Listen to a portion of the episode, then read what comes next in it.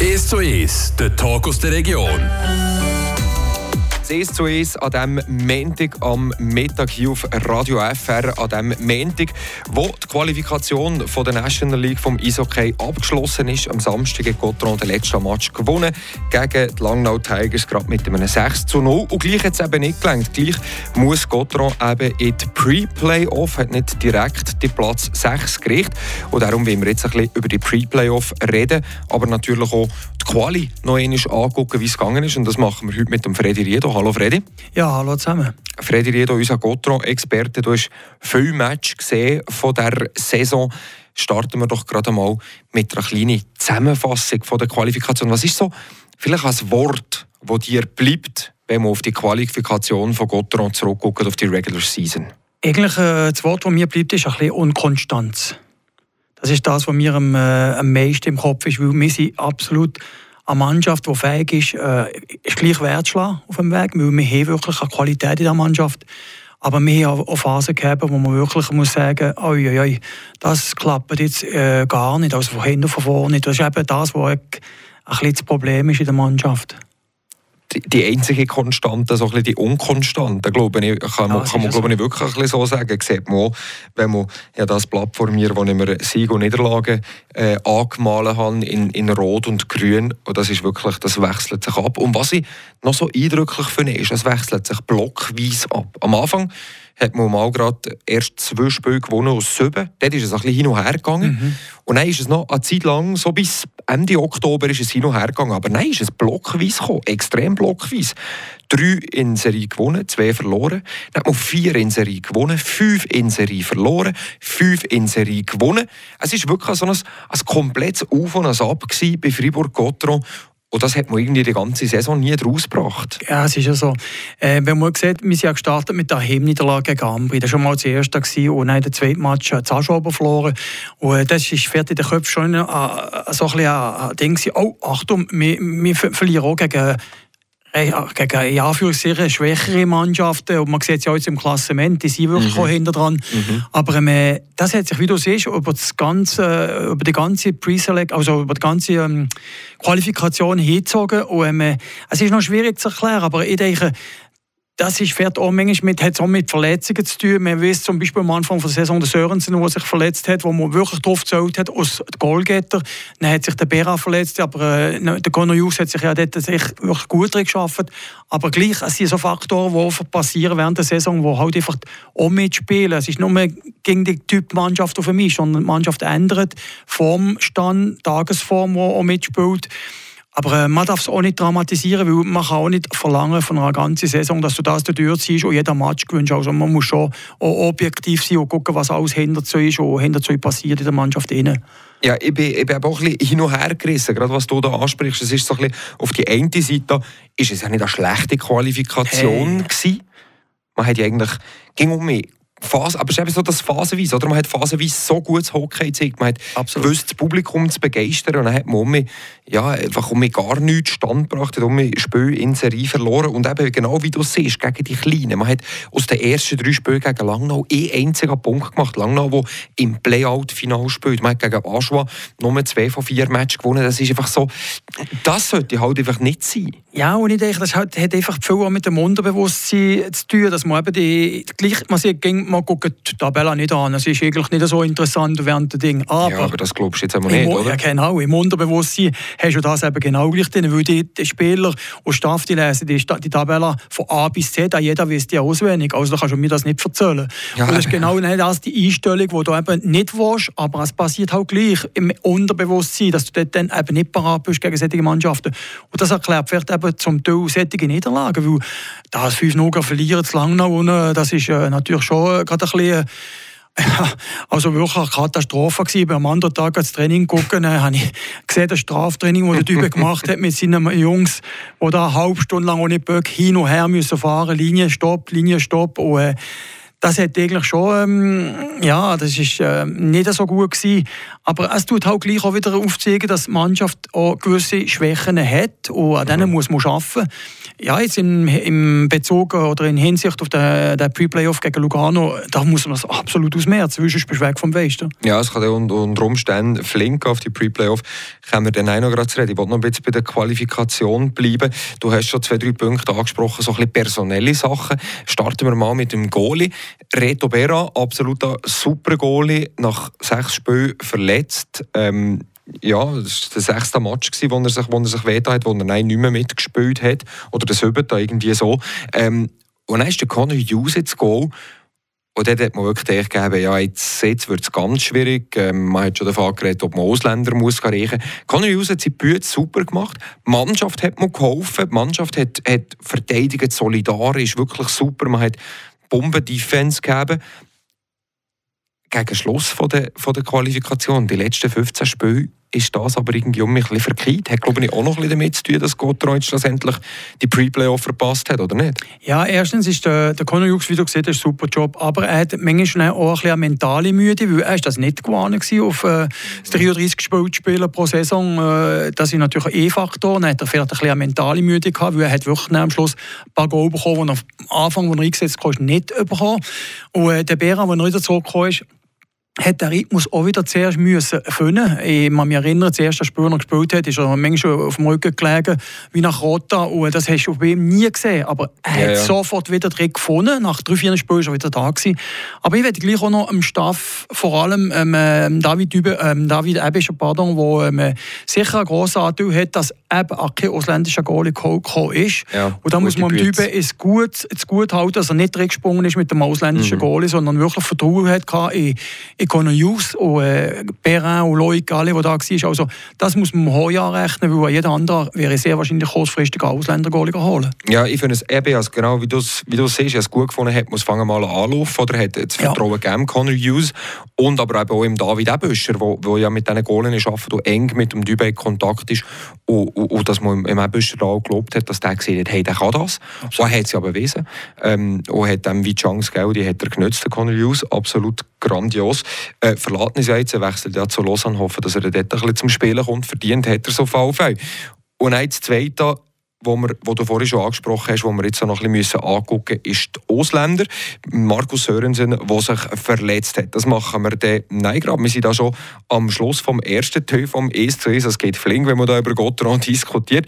Hören wir aber doch zuerst noch ein bisschen Musik, bevor wir auf die Ausländer kommen. Auf Freddy würde ich sagen, wenn wir Musik hören, dann bleiben wir bei Gotteron. Was haltet ihr schon vom Kiwi-Dance? Machst du dich noch besinnen? Oh ja, das war ja, ein geiler. Ja. Das war ein geiler. Ja. Zehn ja. Jahre ist es her. Ja. Joel Kwiatkowski, ja, vor zehn Jahren. Gotteron Playoff-Final. Gegen Bern. Gegen Bern. Äh, den Ausgang lassen wir jetzt da sein. da, da wollen wir jetzt nicht darüber diskutieren. Aber ich möchte euch sicher alle noch besöhnen an Kiwi Dance. Ich glaube, den hören wir doch jetzt gerade, wenn wir schon da über Gotteron diskutieren. Wenn es schon richtig Playoff geht, und dann ist es so richtig heiß gekommen.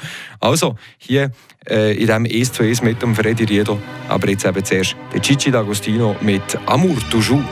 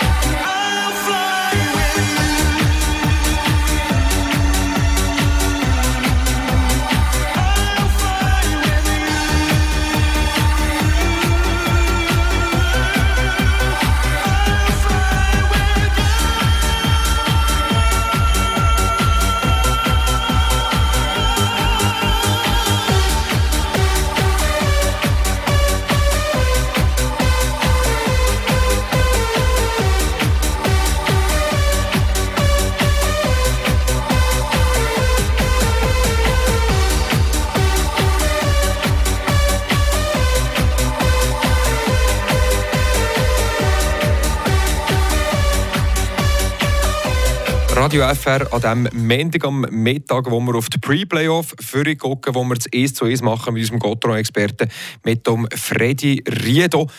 Gigi D'Agostino, L'amour toujours haben wir gehört, der Kiwi Dance, das gibt gute Emotionen zurück an, das 2012, 2013, gell, Freddy? Ja, absolut. Das ist, also, auf, im Eisfeld, wenn du dort als Zuschauer dort warst, das war Emotionen pur. Gewesen, und, der, der, der Zusammenhang mit Publikum und Mannschaft hat einfach dann super gut geklappt. Das war eine ganz äh, gute Sache. Gewesen. Ja, ich persönlich, ich bin noch ein paar Mal dann als, ja. als Fan im Stehplatzsektor gestanden, in der altehrwürdigen ja. Patinoire Saint-Léonard dann noch. In Bern war ich auch gewesen, im Finale. Äh, leider bin ich in Spiel 6 geguckt. Ähm, mhm. Ich habe mal Meister 4 gesehen. Aber halt leider die falsche. Falsche, ja. Schon mir jetzt nicht gelangt.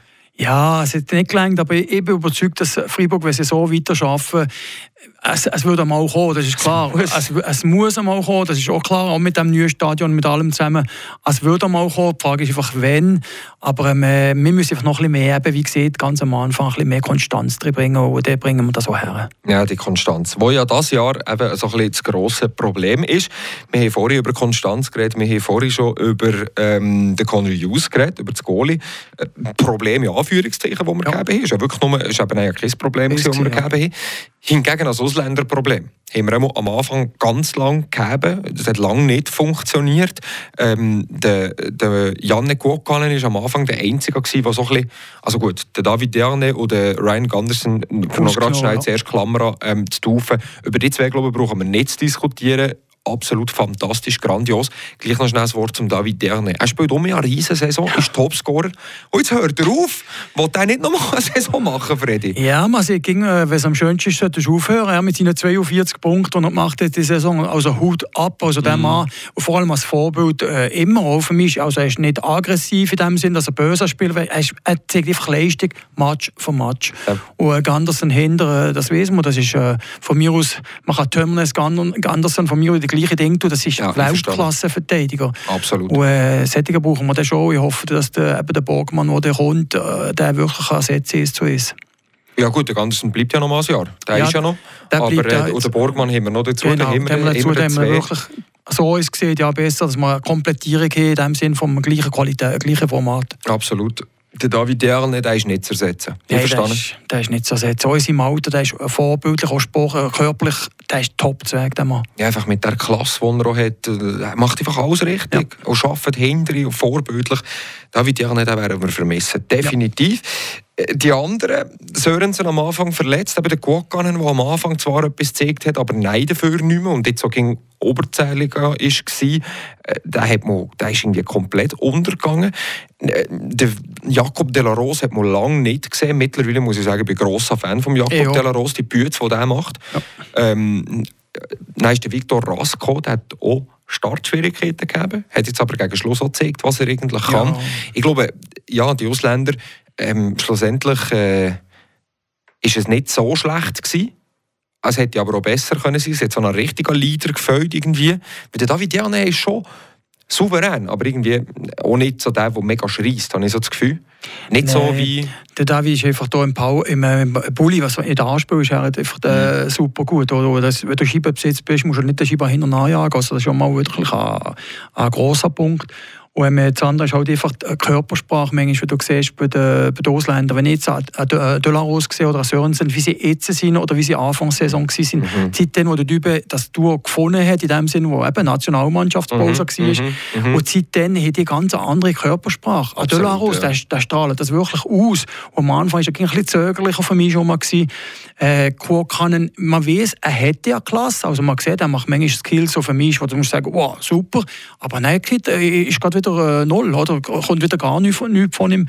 Und der Rask ist halt auch wieder, ähm, wenn ich sehe, der Match, den das Game von er gemacht hat, vier, äh, vier Punkte gemacht hat, das ist, der hat auch ein Bombenmatch. Aber ja, es muss einfach mehr, konstanter wieder Leistung abrufen. Man erwartet das von den Ausländern einfach auch. Ja, beim Rask ist es wirklich so, der hat so die, die absolut goldige Hände mhm. und grandiose Technik, aber irgendwie so fast ein bisschen mit angezogener Handbremse. Es ist wie nicht so mit Vollgas. Irgendwie habe ich manchmal ein bisschen das Gefühl, werden wir sehen. Er kommt auch nicht so aus sich raus, wenn ja. man mit dem redet oder so. Kann ich gar nicht, das ist kein Wort. Ja, genau. Er ist langweilig. Er ist wirklich langweilig im Interview, ja. man kann es nicht anders sagen. Nordländer. Äh, Nordländer, ja. Aber ja, Nicht alle, aber Nicht alle, aber, schon. aber schon eher kühl. Ja, genau. Da haben wir ja auf nächste Saison mehr andere, ein anderes Kaliber. Christy mhm. Domenico seit gestern offiziell ja. bestätigt. Das ist äh, ein, ein, ein Törchen, das wir ein anderes Mal taufen. Aber gleich schnell. Freust du dich drauf oder eher wenig? Mal, ich freue mich drauf. Ja. Gut. Mal ist gut. Ja, wir auch grandios, super Transfer. Ja. Genau so einen brauchen wir. Ja. So einen brauchten wir jetzt. Jetzt geht es los, Freddy. Pre-Playoff, Lugano, Best of 3. Es geht auch und Berg und dann ist die Saison durch. Oder man steht in den Playoff. Es geht so flink, es ist brutal. Nach 52 Spielen Qualifikation innerhalb von drei Spielen müssen entweder die Saison richtig lancieren oder in die Ferien fliegen. Das ist brutal. Das ist brutal, aber das ist auch, so ist auch der Sport. Ich meine, Ambri hat es jetzt so verwünscht, Lausanne auch, und äh, die eine Klassenmannschaft gehabt. Also es kann uns genau gleich passieren, aber das müssen sie sich selber zuschreiben, weil sie von Anfang an gewusst, was das Ziel ist. Und das Ziel war die direkte Qualifikation, haben wir nicht geschafft. Also äh, müssen wir halt den Umweg machen und ähm, wenn man sieht, dass Lugano halt gleich äh, 12 Punkte genommen die vier Spiele äh, dieses Jahr 2 zu 4, 2 zu 1, äh, 7, 4 und 6 1 gewonnen. Also äh, man hat Leistung gebracht gegen das Lugano, mhm. aber man muss es noch einmal zweimal aufs Tapet oder respektive vielleicht dreimal, aber immer ganz sicher zweimal aufs Tapet bringen. Und äh, Lugano war natürlich auch ein auf einem aufsteigenderen Ast ja. jetzt vorletzt. Also, äh, absolut. Das wird äh, nicht eine einfache Aufgabe, aber absolut lösbar. Ja, ich sehe es genau gleich. Ja. Lugano hat ähm, wirklich jetzt vorletzt halt ein bisschen mehr Schwung ja. bekommen. Die haben ja schon früh in der Saison den Trainer gewechselt, mit ja. dem Luca Gianninazzi, ein Junge, an die Bande gestellt. Irgendwie, jetzt hat es so ein bisschen angefangen langsam. Hat ein bisschen einen Moment gebraucht. Aber ja, Gottero darf ähm, mit breiter Brust reingehen. Wie du es gesehen hast, vier Siege, zwölf Punkte bis jetzt gegen Lugano. Und zwar meistens in souveräner Manier. Das geht noch überhaupt in der Pre-Playoff ist, haben sie sich selber zuzuschreiben mit äh, nur zwei Siegen aus acht Spielen im Februar. Also das darfst genau. du jetzt einfach halt nicht erlauben. Acht Punkte Vorsprung, lass schmelzen auf Platz 7. Ja, Gotteron ist seit irgendwie Anfangsqualifikation gegen den Top 6 gewesen, und jetzt für am Schluss sie noch drunter. Man kann es nicht anders sagen, aber sie haben es einfach verdoppelt am Schluss. Ja, und jetzt hoffentlich, dass jeder selbstkritisch genug ist und, und äh, dort sieht, wir schulden das dem Publikum, den Sponsoren und uns selber, jedem Spieler selber, weil sie wollen das, mhm. dass man eben jetzt äh, morgen Abend äh, dort, äh, den, den, den Heimsieg, der sehr, sehr wichtig ist, also den müssen wir holen, weil wir morgen Abend wird ihr gegen Lugano nicht gewinnen daheim. Dann haben wir das Wasser, äh, ja, wir wissen nicht, wie wir schnaufen, das Lugano. Ja, also wir müssen, wir müssen morgen Abend voll bereit sein. Du musst die Nase David, die ich habe, für ja, so ein Wasser so, ja. haben, für nachher zu schnaufen, wenn du da daheim so. verlierst. Weil eben, Best of 3, oder? Dann verlierst du daheim und dann musst du auf Lugano viereinhalb Stunden mit dem Gar ja, genau. im Wissen knöbeln. Wenn wir hier noch verlieren, dann gehen wir in die Ferien. Ja, und ich möchte nicht in die Haut müssen schlüpfen. Es wäre dann schlussendlich eine Blamage. Also, äh, es ja. wäre wirklich eine Blamage ja. für die ganze Saison, für äh, alles, was, äh, was gemacht ist, inklusive Staff, wo, muss, wo sich dann auch muss hinterfragen muss. Weil mhm. es hat es hat über weite Strecken gut ausgesehen. Seit dem 18. Oktober immer in der Top 6. Und auf einmal hat man den Vorsprung, den du vorher angesprochen hast, einfach la, la flöten gehen. das ist, dort ist einfach der, der Hebel anzusetzen. Und dort müssen sich die auch hinterfragen. Ja, mit, den, mit der Qualität, die die Mannschaft hat, mit dem Budget, das man hat, ja. man hat aufgestockt, mit, der, mit den Ambitionen, die man hat, Venus definitiv an Blamage, an Niederlage, als nicht erreicht. Ja. Also nicht erreicht, wenn Gottero in diesen Pre-Playoff würde kriegen, wenn Lugano gegen Biu würde spielen im Playoff. Gottero will das natürlich erreichen, ja. gegen, gegen Biu können spielen. Freddy, deine Einschätzung für die Pre-Playoff? Packen sie es, unsere Buben? Ich sie packen. Also ich bin überzeugt, dass sie es packen, weil man sieht wirklich jetzt in den zwei letzten Match, äh, Match eine aufsteigende Tendenz und vor allem eben auch Nomen hat hinter wieder die gewisse Solidität, also die Zuversicht gewonnen, dass man hinter kann nicht viel zulässt und vorne können wir schießen, ist mir klar. 13. und 14. im Klassement, ja, aber sie waren gerade die ersten Gegner, gewesen, ja. dass man eben wieder ein bisschen Moral kann tanken kann.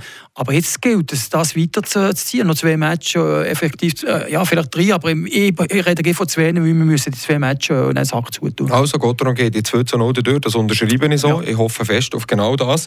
Äh, ja, die letzten beiden Matches sicher gut an, 10 mhm. zu 0 in zwei Matches dreimal als Drittel mit 3-0 gewonnen. Ja. Genauso muss man gegen Lugano spielen. Ja, es war Aschwa und Langnau, die beiden zu unter ist im Playout-Final. Voilà, macht nichts. Es war eher für das Herz.